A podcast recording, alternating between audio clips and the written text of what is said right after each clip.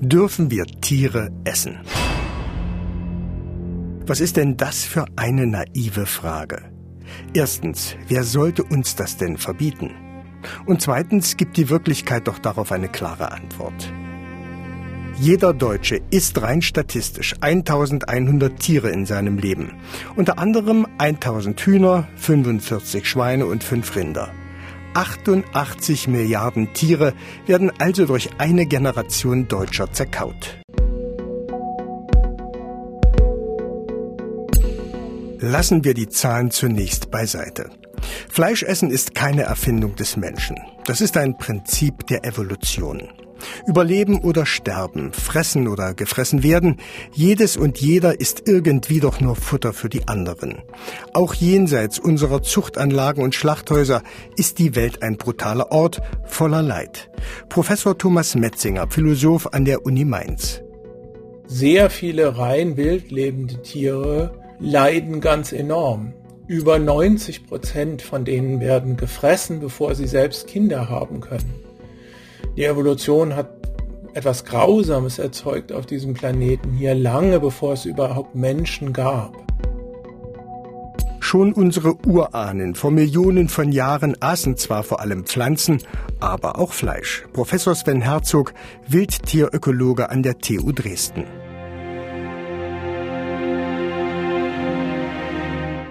Frühmenschen haben pflanzliche Kost, aber eben auch Fleisch aufgenommen, aber eben nicht aktiv gejagt. Das heißt, man kann sich vorstellen, solche Menschen haben zum Beispiel eine Eidechse gefangen. Sie haben beispielsweise auch das Fleisch eines verendeten Tieres gegessen, haben möglicherweise später vielleicht auch mal versucht, einen Löwen von seiner Beute zu vertreiben oder ähnliches.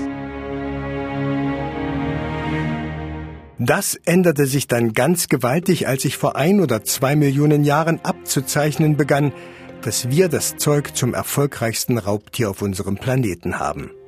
Fleisch stand regelmäßig auf unserer Speisekarte. Damit änderte sich unser Leben grundlegend. Die Beherrschung des Feuers, die Entwicklung unserer Sprache, der Ursprung von Arbeitsteilung, der Ursprung der Geschlechterrollen, der Beginn sozialer Hierarchien bis zur Entstehung von Kultur könnte mit dem Fleisch in Verbindung stehen. Vielleicht verließen unsere Vorfahren Afrika sogar aus dem Grund, weil sie den Herden nach Eurasien folgten. Und das ist noch nicht alles, sagt Herzog. Da gibt es eben die Hypothese, dass tatsächlich auch der Konsum von tierischem Eiweiß im Grunde für die Großhirnentwicklung des Menschen eine relativ wichtige Rolle gespielt hat. Und manchen schließen daraus auch, ähm, dass man eben auch heute, zumindest in bestimmten Lebensaltern, nicht unbedingt mehr als Erwachsener, aber als Jugendlicher oder Kind, auch tierisches Eiweiß braucht.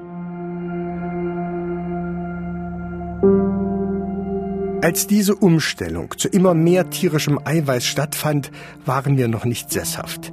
Wir zogen in kleinen Gemeinschaften umher und fühlten uns wahrscheinlich als Teil des natürlichen Kommen und Gehens.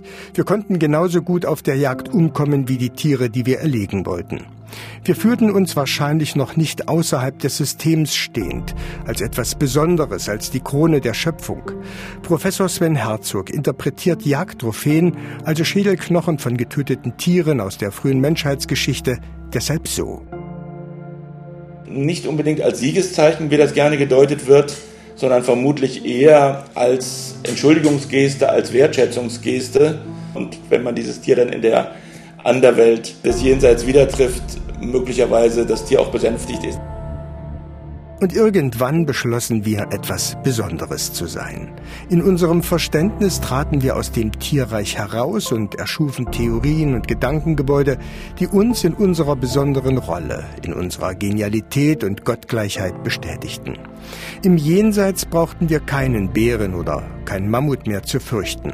Unsere Theorien bzw. unsere Religionen hatten keinen Platz mehr für Tiere im Paradies und nahmen uns damit die Angst, die Schuldgefühle und wahrscheinlich auch den Respekt. Aus Sicht von Philosoph Metzinger und Professorin Simone Horstmann, Theologin aus Dortmund, gehört das Christentum auch zu diesen Religionen dass fast alle Religionen davon ausgehen, dass einzig und allein der Mensch ewigkeitsfähig sei. dass also im Grunde jegliches andere nichtmenschliche Leben, ne, seien das Tiere, seien das Pflanzen, das fällt im Grunde am Ende hinten über. Das hat keinen Ewigkeitswert. Und wenn das im Grunde die Denkstruktur ist, dass am Ende eben nur der Mensch zählt, dann sehen wir im Grunde, dass sich das ganz konsequent eigentlich auswirkt in die Wirklichkeit hinein, die wir gerade haben. Christen essen Fleisch. Es hat auch mal Opfer gegeben in der Frühgeschichte der Menschheit.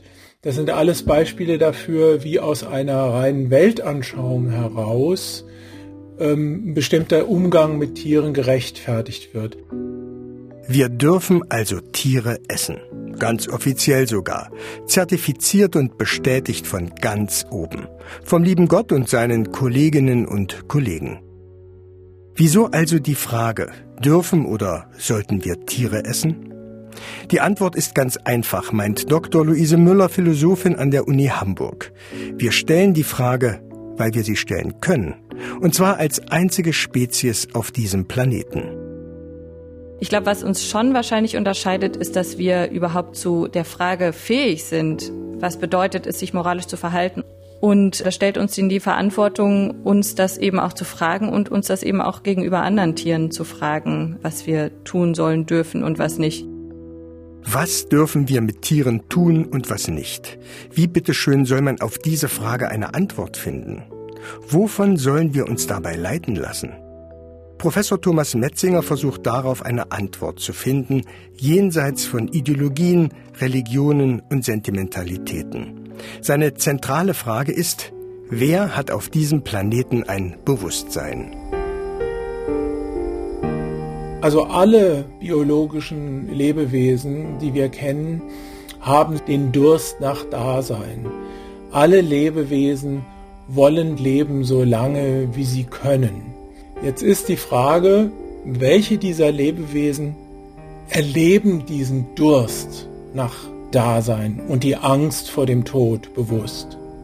Nehmen wir mal das Beispiel Fische, die haben Schmerzrezeptoren, die wir auch haben. Und die zeigen auch ganz eindeutig Schmerzverhalten, Vermeidungsverhalten. Ein Fisch geht nie mehr an eine Stelle, wo ihm einmal was Böses widerfahren ist. Aber daraus zu schließen, dass es auch tatsächlich eine Innenperspektive gibt, dass es also sozusagen jemanden darin gibt, der das als negativ erlebt, das ist ein großer Schritt.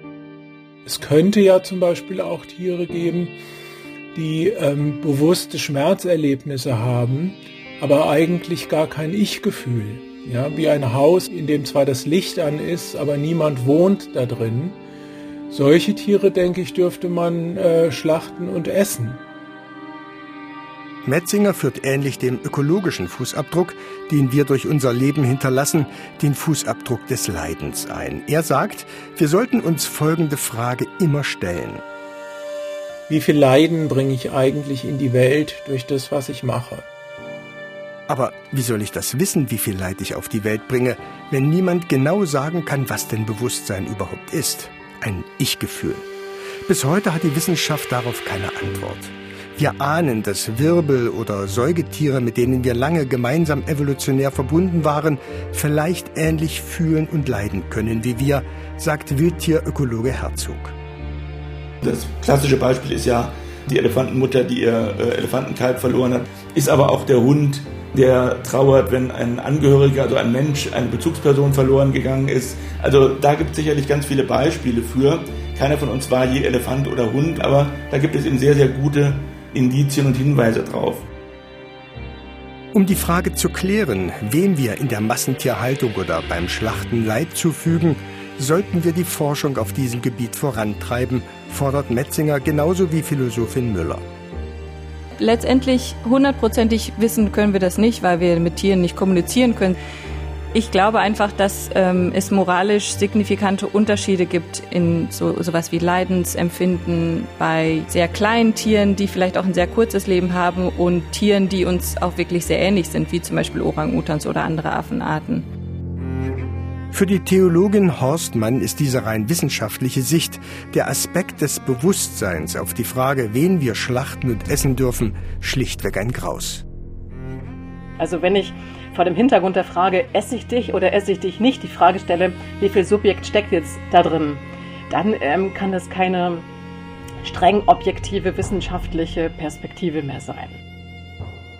Ich habe große Sorge vor einer Ethik, die sich im Grunde versteht wie so eine Art Taxonomiebehörde, ja, die ähm, Angst hat vor jeglichen Sentimentalitäten, wo ich über rationale Diskurse überhaupt erstmal zum Beispiel erheben müsste, ne, welchen moralischen Status hat ein Tier, darf ich dann so empfinden? Und wenn, wenn das im Grunde der ethische Vorbau ist vor allen emotionalen Zugängen, finde ich das ähm, hanebüchend.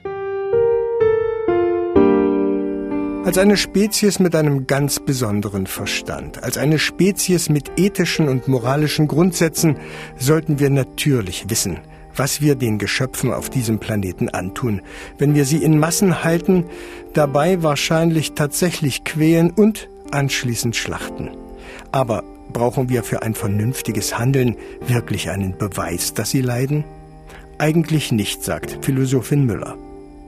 Ich glaube, wir schulden ihnen, dass wir vernünftig mit ihnen umgehen und dass es dann sozusagen einfach der Gegensatz dazu wäre, dass wir tun können, was wir wollen mit ihnen. Also ich glaube, wir müssen sie wahrnehmen als moralisch relevante Wesen, die wir sozusagen in unserem Handeln berücksichtigen müssen. Die Frage, dürfen wir Tiere essen, ist letztlich die Frage, wie wir mit den Geschöpfen auf diesem Planeten umgehen, wie wir sie behandeln und wie wir unsere Rolle sehen und definieren. Das, was wir jetzt mit Tieren machen, erscheint uns heute normal, wird sich aber aus der Sicht nachfolgender Generationen möglicherweise als nicht wiedergutzumachendes Verbrechen an den Geschöpfen unseres Planeten darstellen. So wie wir heute die Sklaverei betrachten, die Hexenverbrennungen oder die Behandlung von Frauen als Menschen zweiter Klasse.